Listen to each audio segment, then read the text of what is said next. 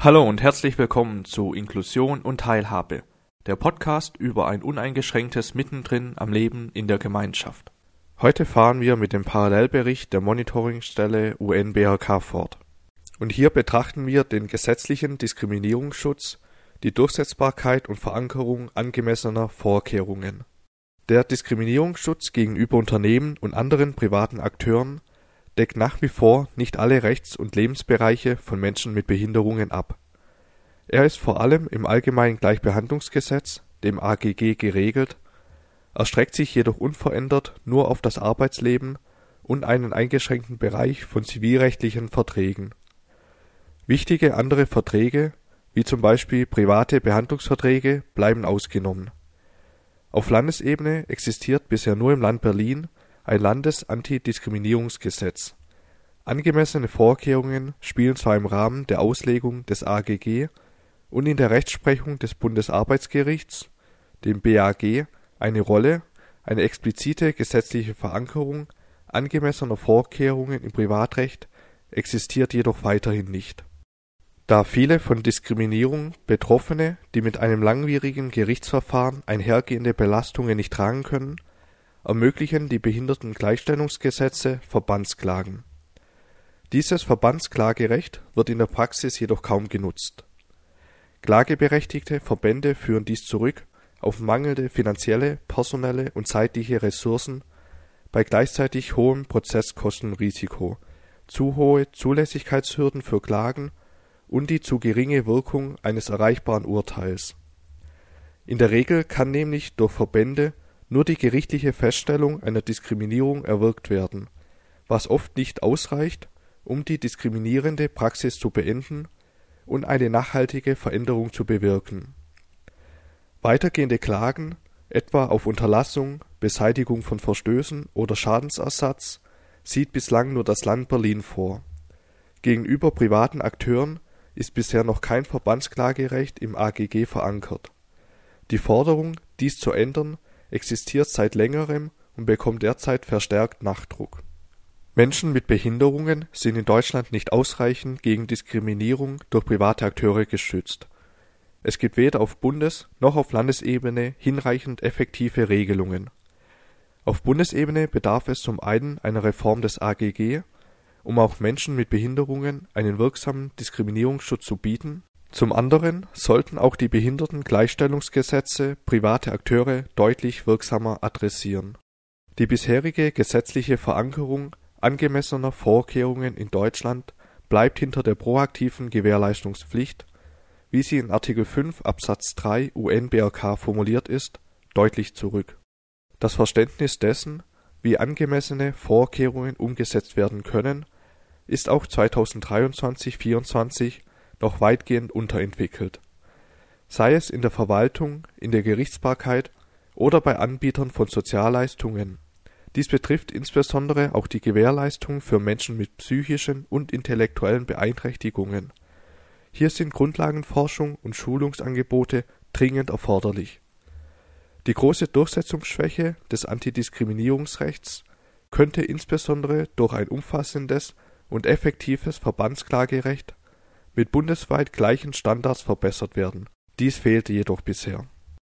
Die Monitoringstelle regt deshalb an, dem Vertragsstaat zu empfehlen, den gesetzlichen Diskriminierungsschutz von Menschen mit Behinderungen gegenüber privaten Akteuren auf allen Rechts- und Lebensbereichen auszuweiten, mit den für öffentliche Stellen geltenden Vorschriften zu vereinheitlichen sowie effektiv als einklagbares Recht mit wirkungsvollen Rechtsfolgen auszugestalten die gesetzlichen Regelungen zu angemessenen Vorkehrungen auf dem Privatsektor zu erweitern, um eine aktive Handlungspflicht zu ergänzen und in allen Bereichen systematisch Schulungen zur Umsetzung angemessener Vorkehrungen durchzuführen. Verbandsklagen umfassend, einschließlich gegenüber privaten Akteuren zu ermöglichen und wirkungsvoll auszugestalten, etwa durch Zulassung aller üblicher Klagearten, niedrige Zulässigkeitsvoraussetzungen sowie Verringerung der Prozesskosten bzw. des Prozesskostenrisikos mit Hilfe eines Rechtshilfefonds oder anderer Finanzierungsmöglichkeiten. Nun zu Artikel 6 Frauen mit Behinderungen und hier den Fokus auf Empowerment und Förderung der Selbstvertretung und Datenerhebung zu Diskriminierungsrisiken. In Deutschland lebten 2017 rund 6,5 Millionen Frauen und Mädchen mit Behinderungen. Dies entspricht etwa 15 Prozent der weiblichen Bevölkerung. Davon lebten ca. 80.000 in Wohneinrichtungen. Frauen und Mädchen mit Behinderungen sind in Deutschland Stigmatisierungen und mehrfacher Diskriminierung ausgesetzt. Unter anderem werden sie in ihren sexuellen und reproduktiven Rechten und in ihrem Recht auf Elternschaft eingeschränkt. Es fehlt eine flächendeckende, barrierefreie gynäkologische Gesundheitsversorgung, darüber hinaus sind Frauen und Mädchen vor allem in Einrichtungen einem erhöhten Risiko von Gewalterfahrungen ausgesetzt. Sie haben verringerte Chancen auf einen Zugang zum inklusiven Arbeitsmarkt, arbeiten häufig in Teilzeit und unterliegen einem erhöhten Armutsrisiko die politischen Interessensvertretungen von Frauen und Mädchen mit Behinderungen weisen regelmäßig auf Diskriminierungsrisiken hin und setzen sich dafür ein, deren Lebenssituation zu verbessern. Die meisten von ihnen werden nur auf Projektbasis und damit befristet gefördert, so zum Beispiel Weibernetze e.V. Dies erschwert ein kontinuierliches Arbeiten an den Themen und bindet viele personelle Kapazitäten für die Antragstellung zukünftiger Projektphasen die Bundesregierung räumt selbst ein, dass der gesetzliche Auftrag an öffentliche Stellen, bestehende Benachteiligung von Frauen mit Behinderungen zu beseitigen, ins Leere läuft, wenn nicht gleichzeitig mehr zu ihren besonderen Belangen und Diskriminierungsrisiken geforscht wird. Es fehlen menschenrechtsbasierte Daten und Studien zu unterschiedlichen Bereichen besonderer Gefährdung, unter anderem zu Barrieren bei der gesundheitlichen Versorgung zum Selbstbestimmungsrecht bei der Familienplanung und zum tatsächlichen Vorhandensein von Angeboten der Elternassistenz und Eltern-Kind-Wohnungsangeboten oder zu Diskriminierungserfahrungen von Frauen mit Behinderungen, auch derjenigen, die von Rassismus betroffen sind. Die bisherigen staatlichen Maßnahmen reichen nicht aus, um Frauen und Mädchen mit Behinderungen konsequent und systematisch zu empowern Insbesondere mangelt es an einer dauerhaften, verlässlichen Förderung der politischen Interessenvertretungen auf Bundes und Länderebene sowie an desaggregierten Daten nach Art der Beeinträchtigung und anderen Diskriminierungsmerkmalen, um die besonderen Lebenslagen und Diskriminierungsrisiken dieser Gruppe sichtbar zu machen.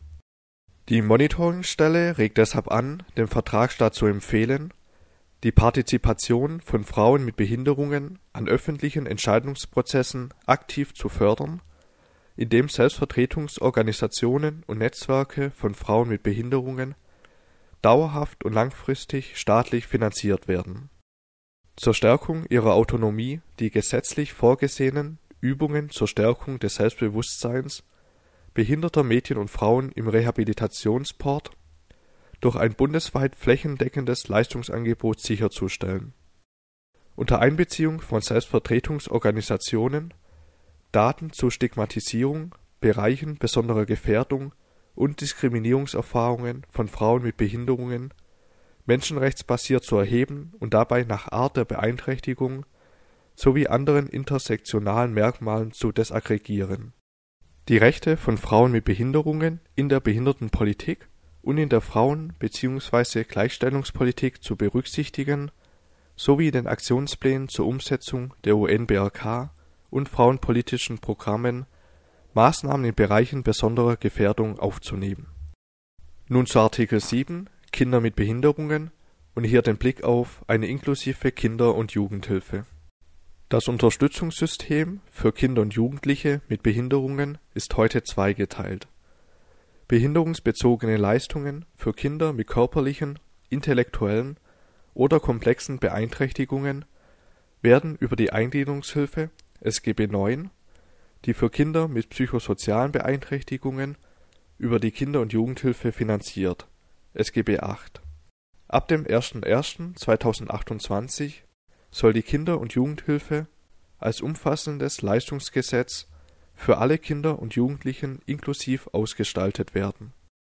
Das im Juni 2021 in Kraft getretene Kinder und Jugendstärkungsgesetz enthält erste entsprechende Änderungen. unter anderem die Einführung von Verfahrenslotsen für Kinder und Jugendliche mit Behinderungen und ihre Eltern ab 2024.